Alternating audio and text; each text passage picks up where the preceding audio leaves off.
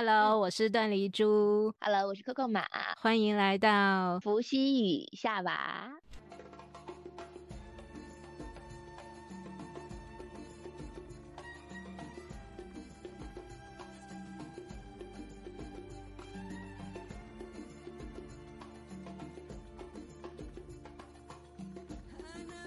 Coco，你这种通灵体质的人，是不是一到寺庙里，身体反应就会特别大？对，这些年因为打开了更多的灵性的这个场域，所以我对很多我喜欢用浓度这个词吧，就是能量场比较强的地方，我会有比较强的身体反应，有比较正向的那种反应，也有比较负面的反应。那包括我会看到一些图像，那这个图像是有关于这个场域的，也我也会感受到一些，比如说热流啊。鸡皮疙瘩呀，或者是我会呃用我的这个语言，就是进入到这个场域的能量，然后可以判断出它否与我们的频率更更相符，或者是否可以帮助我们实现一些我们的愿望吧。那你是很喜欢逛寺庙，还是说去寺庙是为了你的这种？灵媒专业的田野调查还是做实验什么的？我的朋友们有一些很好的朋友们，呃，喜欢去一些呃香火比较旺盛的啊，有寺庙啊，有寺有庙，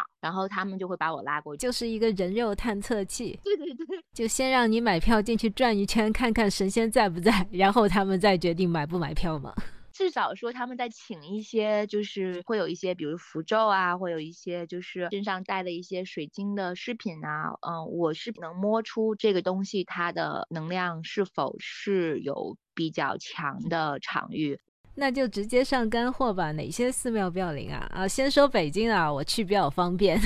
因为北京是我长出生长大的地方嘛。然后我其实这么多年来，我对北京有三个地方是我一直觉得比较特别的。一个地方是潭柘寺，北京有一句老话叫“先有潭柘寺，后有北京城”。我爸爸很喜欢开车带我去那边，每次去那里我都会觉得特别特别的安静，那里的能量会让你觉得可以。把你很多烦恼的事情忘记下来，会让你的能量变得很接地气。在一个群山当中，呃，我们常说我们觉得呃，就是有点飘了，或者是有点就是精神紧张啊，或者压力很大的时候，在那边我就会有一种感觉，就是我在那里，我就可以回到我的身体当中来。那可能我也得去去了，因为我现在也是不接地气、头重脚轻的，整天研究玄学。我在进入这个寺庙当中，它是有一个有一个石鱼，这个石鱼据说啊，这个摸这个石鱼是可以包治百病的。然后我在摸这个石鱼的时候，我是觉得它是有一定的能量层。你说这个石鱼是什么东西？是哪两个字啊？石头做的鱼吗？它是一个石头做的一条鱼，然后挂在房梁上。哦，然后呢，摸石鱼的头部，你的头部的疾病就会就会去去掉，然后摸身体，就是肚子这边的疾病就会被驱除。那如果是脚有病，摸哪里呀？就摸一摸尾巴呀。我还有问题，就是你说每一个生病的人去摸那个石鱼就会病好，那那个石鱼不会一直在积累病气吗？每个带病的人都摸过之后，我再去摸，不会把别人的生病的那种能量给带回来吗？本身那个地方是很人杰地灵的，它是有化解这个负面能量的一个磁场，然后你本身来到了这个。场域非常好的地方，那其实它是会对你的身体的能量是有一定的净化作用的。你刚才是说，呃，你的朋友买手串之前都要给你看看吗？是你能看出来那个手串上真的有法力吗？还是怎么样呢？呃。呃，不 是一般情况，他们会去求一些呃，本身他们有不同的师傅啊，或者是他们从不同地方请来的。那我就提到这个，我就提到就是说，呃，他呃，我第二个觉得比较推崇的地方就是北京雍和宫。那我这次也是回到对北京的时候，我有一个很多年没有见的朋友，然后他就送了我一份礼物。就是从雍和宫求的一个叫香灰手串，然后看见你戴过五颜六色的那个网红手串。对，我其实是不知道那是网红手串，因为我已经好几年没有回国了。然后他送给我的那个一瞬间，他说啊，他说这个东西是网红手串，然后呢说我求了两个，你一个我一个，然后结果我摸到那一个瞬间，我就感受到了很强的能量场，就是我会觉得会有一种一股。电流吧，从我的这个手心穿过，就是这是我自己形容我自己的啊。然后我会把它，我会在冥想的时候把这个手串放到身体的前面，就像我们所说会开光吧。就对我来讲，开光的这个意义其实是把这个能量和意念集聚在某一个东西上，然后它就具这样的一个场域，然后跟我们的身体的场域是有一个就是磁化和一个一个融合的过程。那雍和宫是求什么比较灵啊？还是求什么都灵？我看到网上很多人在讲，就是他们在雍和宫求完之后，非常神奇的事情就是许愿发生了，但是那个发生的方式都不太尽人如意。一个女孩说：“我祈我祈祷说啊，我希望我这个月能拿到十万块。”呃，祈祷结束之后去公司就被裁员了，然后拿赔偿金拿了十万块，然后就突然那也不错。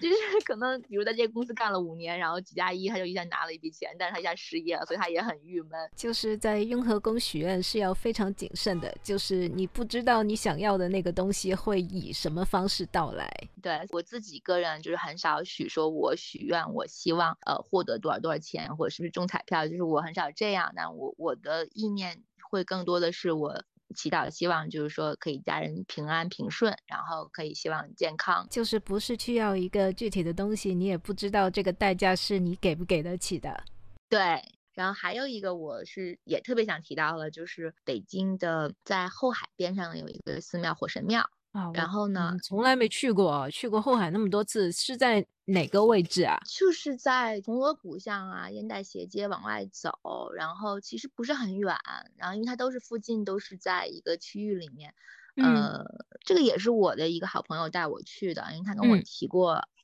嗯，我们一直都没有什么机缘，然后那天。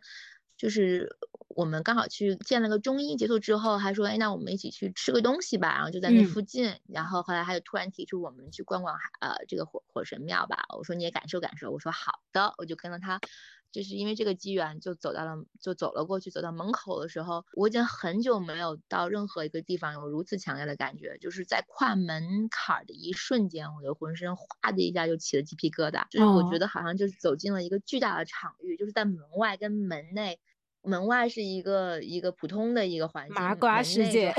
对，是好像就进入了一个像那个，就是里面的场域，就是很浓稠、很黏黏郁的一个东西。啊，呃，就用这个词来形容，就是有点像我们电视里看到，哎，那个你走下地下龙宫，然后它有一个水波纹，就我走进去就是有浓稠和黏郁感觉的这样的一个场域里。然后跟你来的朋友马上就知道来对地方了，因为他们本身就是把我当这个 人肉这个测试仪的。那你走进去之后，呃，还感受到啥了？走进去以后，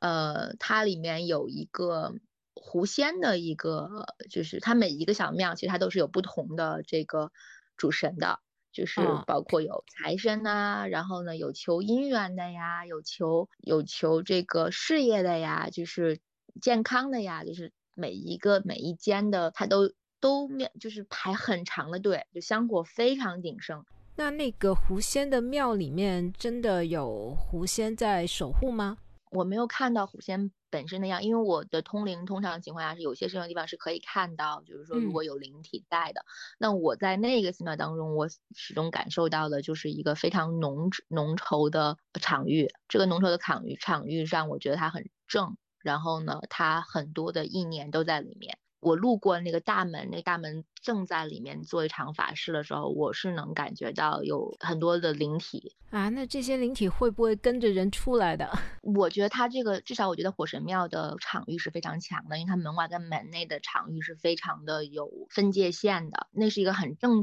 道教的一个，那我是很尊重道教的这样的师傅的，就是他们对于灵体和他们对于就是我们在道教信仰系统之下的这样的一些呃神明和灵体的这样的一些，我不知道你能不能用管理这个词，我觉得管理或者是他们的这种呃安排，还是我觉得我相信还是比较正统的，所以我对那个庙的感觉非常的好。同时，他们那边还有一些法器，或者是住庙的道士和修行者，他们进行手绘的这些符咒。那么我我就又做了一下这个 人体测试题，就那符咒上也有可以感受到能量。我觉得我感受不到能量的符咒，我是不会去请的，因为其实符咒本身它是。它真的其实就是一个能量，它在借助于修行者他本身的呃能量和方式，去在帮你化解，或者是在帮你调你周遭的磁场和和显化。就是这，我就是说从作为灵媒角度上讲，我觉得这是相通的。那除了北京，还有其他地方的寺庙，你有特别感觉的吗？嗯，我自己亲身进去过寺庙，并且我认我拜我觉得比较灵的一个是，呃，厦门有一个南普陀寺，啊，那个我那边的我知道，在厦大旁边的。对对，因为那个观音，我我在拜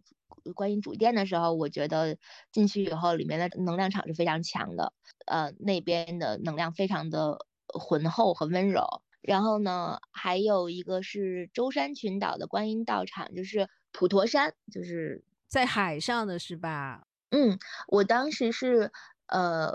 就是去我去普陀山是在那里面住了一夜，然后住在一个叫法语寺的寺庙里。早课是要凌晨五点就起来，四点半就起来，五点钟就开始参与祈福的时候，我确实感受到了非常大的意念的能能量。我有一种感觉是有共振产生，就是是因为大家在念经吗？对，是的。就是在诵经的时候会有很强的共振，就是进入到了一种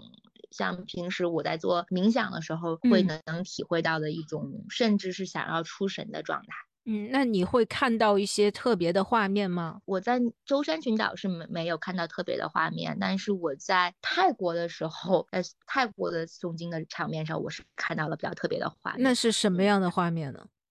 呃，我是有。看到呃这个地方发生的一些战争和呃爱恨情仇的一些，是古代时候的吗？对我认为是当时在那边场域发生过的一些事情。那是不太好的能量吧？就是都是那种很悲惨的那种事情。有一些是比较伤心和悲惨的事情，就是好像就这个位置，就是包括呃。泰国的大皇宫啊，大皇宫有一个皇家的寺庙的一个场，就很多人会坐过去，然后休息，然后会有些人，我在那里会有一些人在那里冥想。我在那个地方的时候，就是有体会到，就是那个场域是有很多比较就是伤心的回忆被那个场域给记录下来了。我们继续把好的那些地方先说完吧，就是还有哪些宝地还没说的？宝岛台湾啊，鹿港。就是台中那边鹿港天后宫，啊，就是妈祖庙，我觉呃，我觉得那个地方是非常强的。那它是怎么样的一种能量呢？妈祖天后宫给我的感受就是一个非常非常母性的能量，我会觉得进去以后，哦，我有一种被保护在妈妈身边的感受啊。对就是我在她神像前的时候，我甚至会有一种。我是不是回到了母亲子宫里的那种感觉？闭上眼睛就是漂浮的这种感受啊。那他是一个真正历史上存在的人吗？其实我还挺好奇，因为他是有身份证的。哦，那个身份证我也看见过，它是有一个 but，就是它前面那个年份他用了公历，但是后面那个月跟日他又用了个农历，那就混搭嘛。如果要输到星盘里头，那至少得换成公历嘛。那我都换了一下的，那就看到妈祖，他是个太阳金牛，月亮水瓶。啊，那时辰不知道，我是根据他传说的生平以及我自己的一个大胆猜测，那他是个保护神嘛，那就把他命宫安到巨蟹座上了。啊，就是我觉得他盘上有一点是比较有意思的，这个不管是哪个时辰出生都是一样的，就是他的水星非常的厉害，他不但水星化天禄，而且他的双子座就是水星守护的宫位是带了禄勋太岁的，也就是说。所有好的神煞都被水星带了，那他又是一个呃海上的保护神，那这一点巧合是我觉得挺有意思的。一个水星把好的神煞都占了，是是说所有的就是对他有什么？就是这个好的神煞是指什么意思啊？就是七正司于星盘，它是也有十二个宫位的嘛，但是它也多了一圈神煞。那这个神煞是每个宫位都会分到几个的。那分到好的神煞那个宫位的公主星，自然也带着这些宫位的神煞，那就是当妈祖的双子宫、水星守护的双子宫带了禄勋跟太岁，这些都是好的神煞，最厉害的神煞，那也就意味着他的水星也带了这些神煞，所以就是说好的神煞都被水星带了，大概是这个意思。那其实啊，妈祖的水星它的落点却不是特别好，它是落在了白羊座，那就是有一个忌格叫做水犯白羊。那按照我排出来的星盘，这个白羊座应该是它的官禄宫。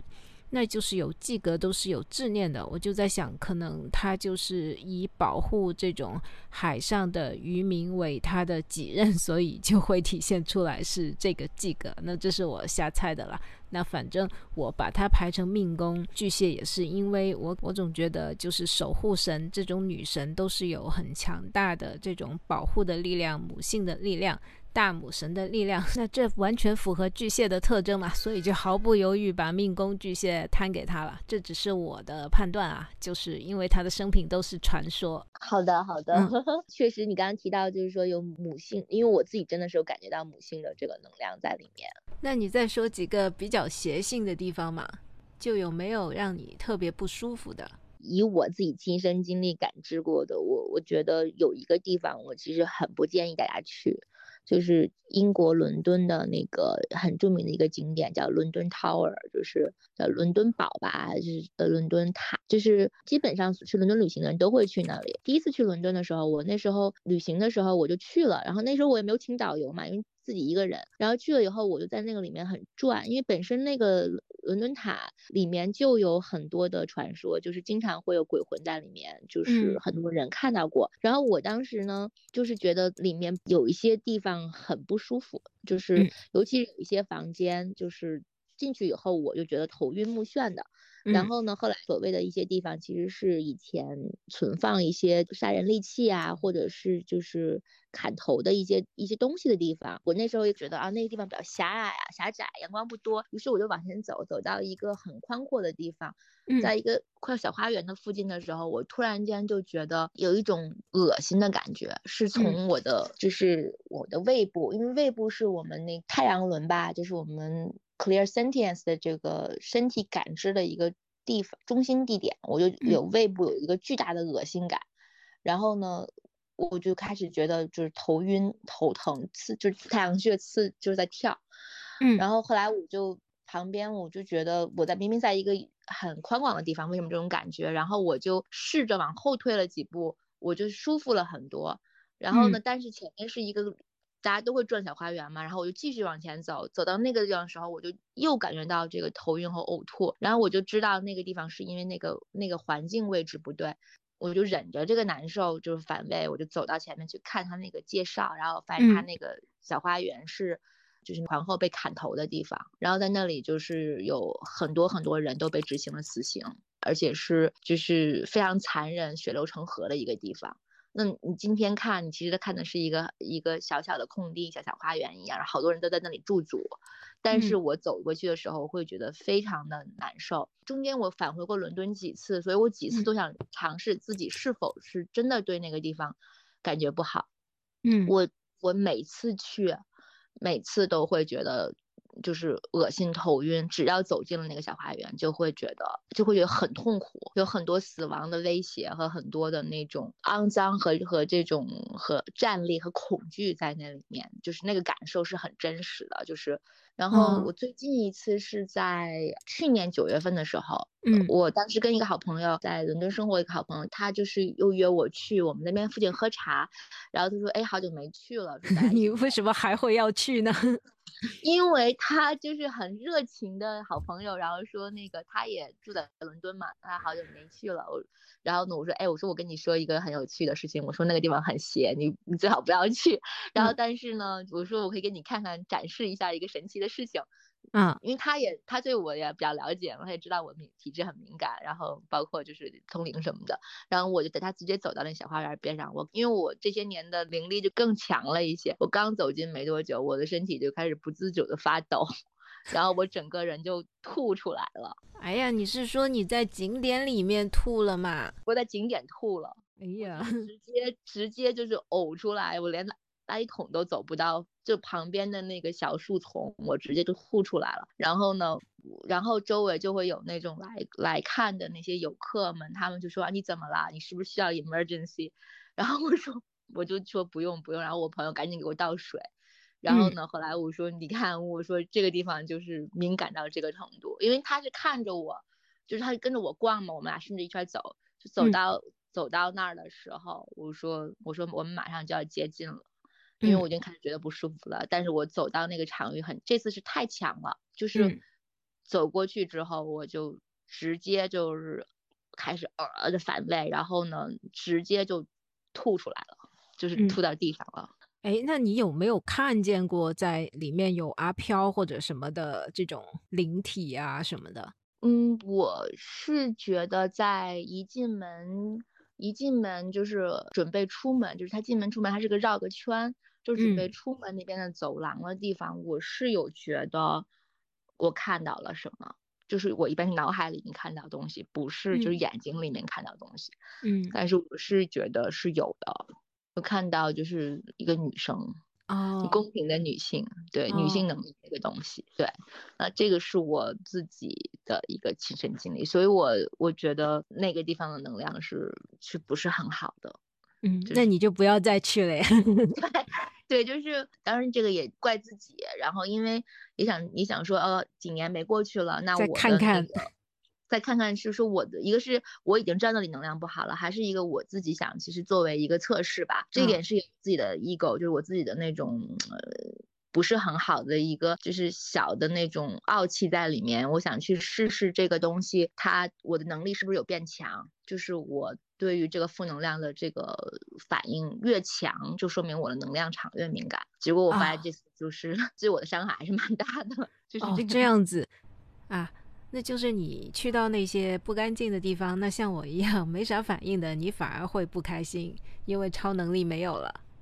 不，就这，所以我说这是我的一个 ego 在里面。我是觉得，呃，我是觉得就是我们其实要保持身体频率的一个健康和一个。向上的话，我我建议大家还是少去这种地方，或者是尽量不要跟嗯，就是能量特别不好的，就是情绪的这个环境或者是人群待的时间太长，它是对你的是个消耗，是真的是个消耗。对于我们灵媒来讲，相信我们每个人都是有它的频率的，我们的那个频率越高，我们就越接近于纯洁跟快乐，然后呢，还有跟很多慈悲和爱。那么频率越低，就是越多仇恨啊，这种羞愧啊。这些负能量，那其实如果你离远离这些场域的话，你始终你的能量场就会保持这样的一个状态，是对你是非常有利的，而更有利于你显化你的生活，你你显化你生活当中你所需要的，对你有利的，更容易完成你的命运蓝图的东西。所以这个是我一直觉得，嗯，不应该做的事情，就是没事儿去不好能量场的地方。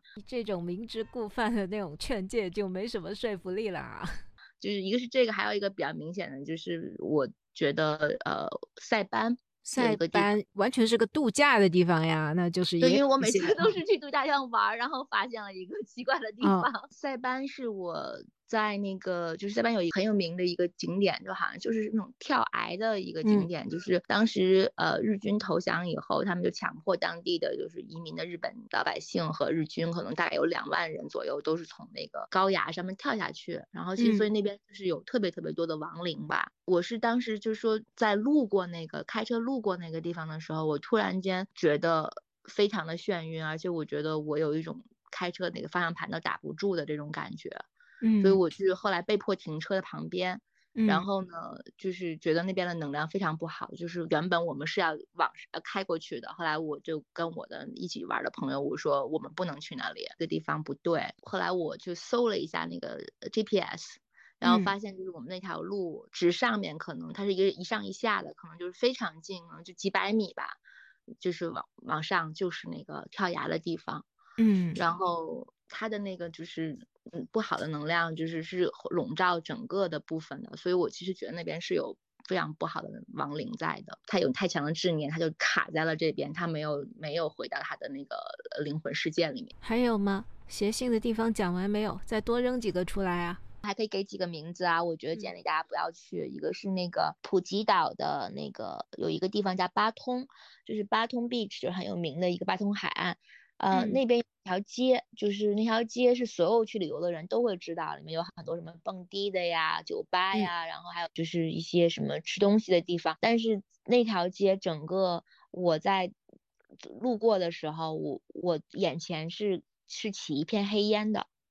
这是这是幻象还是幻象？是戴隐形眼镜戴多了也会有那种黑？对，就是你你好像看到就是就雾蒙蒙的，就是嗯，它其实明明它就是一条街嘛，就很多人嘛。但是我在街门口的时候，我就觉得那是一个被黑烟笼罩的地方。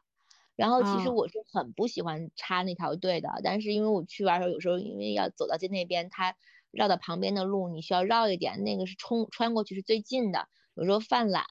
然后呢，就走走的时候就虽然就是很不舒服，我我自己就很不舒服。当然就是正常人走进去也会有一些很感觉很邪的东西啊，比如说很多人会问你要不要喝酒啊，或者是一些 drug 呀，就是一些那个对，然后还会有一些呃色情行业的人啊，就是。他是毫不遮掩的，就是在你身边走来走去，然后毫不遮遮掩的，就是向你推销。就是哪怕你你没有那个能量感受，你自己也会觉得那个东西要离远一点。但是就是说，嗯，那个是我我非常不赞同大家过去的地方。那就是还有就是，我觉得，比如说你像，我觉得我都不推荐我自己的朋友会去的一些废旧的大楼、菜市场的一些杀鱼宰猪的，就鲜杀的那种，是吧？屠宰场。屠宰场，对我那边的能量也是非常不好的。哎，我突然想到，我前一阵在某乎上看到一个帖子，是一个女生在求助。她说，她几年前在国外一个大型的音乐节回来之后，就得了怪病。也是到医院，就是也没有什么诊断的，那现在都没有治好。那有一些人就在下面留言说是在他是在那个音乐节里惹了一些什么东西。那我又看了另外一个灵修人士的公众号，他上面也不建议就是去这些大型的音乐节。我就想啊，这是不是在音乐节上有？一些众人的这种集体的意识投射出了什么这种不好的一种现实出来？我其实觉得是有道理的，我我真的是觉得有道理的，因为像我刚才提到，就是说，嗯，我在那个舟山群岛，我在那个法语寺的时候参加，比如说像集体的这个念诵活动啊，或者是说一些集体祈祷，它其实一个集体的一个能量的一个意识是是会被放大的。那其实很多时候音乐节，因为我之前做过一次灵媒的这样的一个呃测试的时候，是我们遥感一个大型的活动，然后呢遥感这个大型的活动的时候，呃老师也没有告诉我们那个是什么活动，但是我就是把这个活动呃把一张照片吧，我就看到了，也不是活动，就让我们看到一个东看一照片，就是照片给我们看，让我们遥感它的这个活动是什么。然后我就说，这可能给我的感觉就是它是一个宗教性的，有这种有这个呃个人崇拜，然后呢有就像宗教性个人崇拜的这么一个活动，然后就是呃集体的这种有甚至有祈祷的力量，然后可以，然后这个这个在这个会有一个舞台，然后这个会这个台上这个宗教人物会。会因为这些能量而提升，或者是获取更高的这样的一个利益吧。嗯，然后后来他们结果看了以后，它是一个很大的一个音乐节，就是类似于那种呃摇滚音乐节。然后其实它其实是有点类似这样，因为你所有就是可能几万、几十万的人，他有处在一个非常大的一个能量场里面，然后他们的意念就是狂欢，或者意念就是一些就是呃，当然是也有积极的啊，也有一些就是本身的音乐它就是。就是性谎言，对吧？然后呢，那死亡就类似于这种，它其实是一个大家所有意识的一个一个显化。那那一块，我其实觉得那样的能量就不是很好的。好吧，要不今天我们先聊到这。我看 Coco 的清单还挺长的，但是呃，我们分几期来做分享吧，不要一次都说完。对，今天就先抛个砖引个玉，我觉得。反正我就是还是去了很多很有意思的地方，如果大家还有兴趣的，反正我也愿意跟大家分享一下。对，